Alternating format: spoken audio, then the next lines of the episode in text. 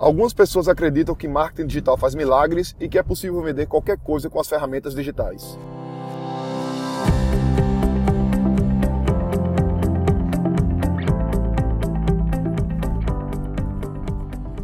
Diga aí, amigo, aqui é Felipe Pereira. Acabei de chegar aqui em Recife, estava em Guaratuba, fui dar uma palestra lá ontem e pousei aqui no aeroporto. Estou aqui no Uber gravando mais um episódio do Digcast para você. Esse que é o episódio 199.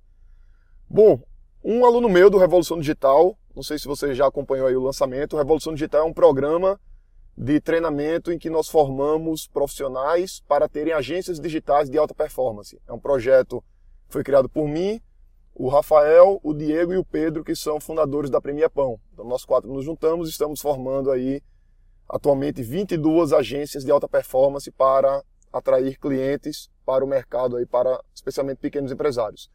Bom, em um desses alunos, lá desse programa Revolução Digital, ele mandou uma mensagem no grupo de mentoria da gente, pedindo dicas para um e-commerce que o procurou e que precisava da ajuda dele para conseguir captar clientes. E aí, segundo ele, o e-commerce ele estava quase quebrado, estava com dificuldades muito grandes e precisa da ajuda dele para captar clientes e ele estava querendo saber quais as estratégias mais interessantes para gerar vendas para esse projeto particular.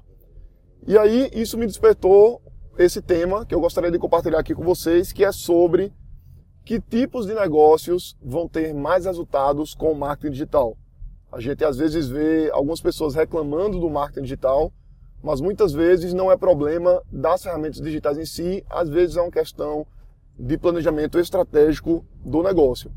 A gente sabe que as ferramentas digitais são extremamente efetivas, a gente sabe que existem gatilhos mentais, gatilhos comportamentais que são muito poderosos e que permitem que você consiga gerar vendas de produtos, inclusive de qualidade duvidosa. A gente tem vários produtos hoje no mercado, tá? não vou entrar em detalhes, mas tem produtos digitais hoje de qualidade duvidosa, né, com treinamentos online.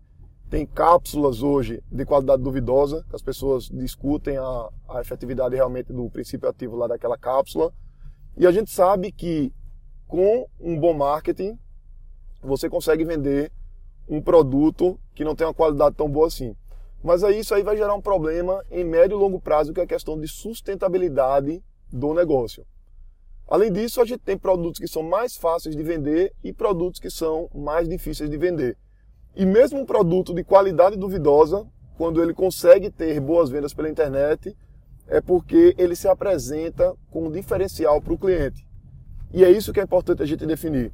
Uma coisa que eu sempre bato muito com os meus alunos lá da, da própria imersão Internet que Vende, que é a minha imersão presencial aqui em Recife, eu digo sempre que antes de criar qualquer anúncio, qualquer site, qualquer página, qualquer e-mail, eles vão precisar definir o alicerce. E o alicerce é analisar a persona, quem é o cliente dele, o que é que esse cliente valoriza, analisar a concorrência dele, o que é que os concorrentes estão oferecendo especialmente dentre esses atributos que a pessoa valoriza e analisar o negócio deles. E eu vejo às vezes algumas empresas que elas estão oferecendo a mesma coisa que o concorrente, ou ela oferece uma coisa diferente do concorrente, porém aquilo que ela está oferecendo diferente não tem valor na cabeça do cliente.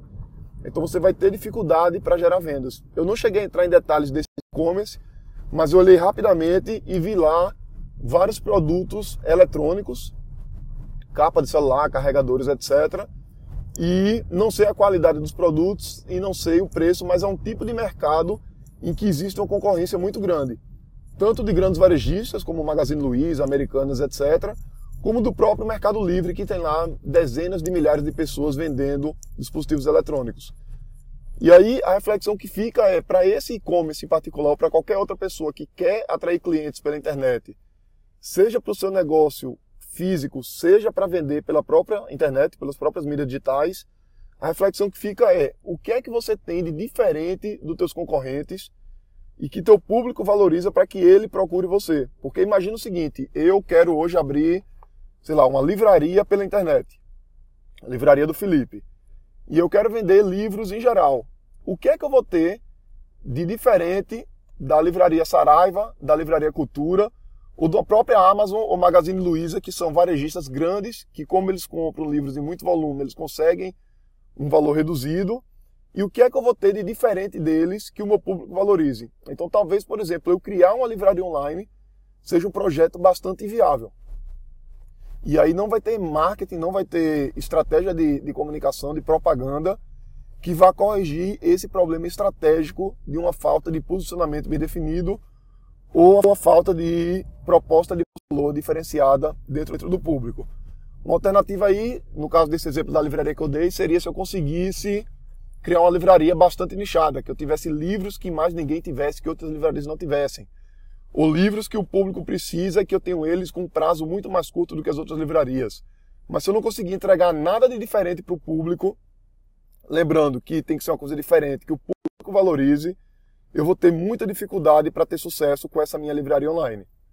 Então a dica que eu, tô, que eu tenho para você hoje é, faça uma análise do seu alicerce, e aí alicerce novamente é tua persona, teus concorrentes e teu negócio, para que você consiga realmente ter uma proposta diferenciada para o teu mercado. E aí se você tem um negócio diferenciado, você vai ter resultado bastante interessante. Você talvez tenha visto em alguns mercados pessoas que tem determinados produtos que às vezes, até ela errando em uma parte da estratégia digital, ela consegue vender bastante. E tem outras pessoas que às vezes têm uma estratégia digital, tem umas ferramentas mais redondas, mas tem um pouco mais de dificuldades para vender. Por quê? Questão de fit entre produto, proposta de valor do produto e o que o público está procurando. Bom, então a dica que eu tenho para você é essa. Se você quer mais conteúdo sobre marketing digital, você pode me seguir no Insta, é o Felipe UNU, o meu perfil. E também vou colocar esse link aqui na descrição do episódio para você poder acompanhar. E também vou colocar aqui outro link para outros conteúdos que você também vai poder acompanhar, inclusive o programa Revolução Digital. Vou colocar aqui o link para você pegar mais informações sobre ele para quando a gente abrir mais alguma turma no futuro. Tá, tô gravando esse episódio aqui final de novembro. Devemos abrir outra turma lá para janeiro ou fevereiro. E aí, se quando você clicar nesse link tiver uma página lá com as informações, é porque estamos com inscrições abertas para o programa. Então é isso aí, um grande abraço e até a próxima.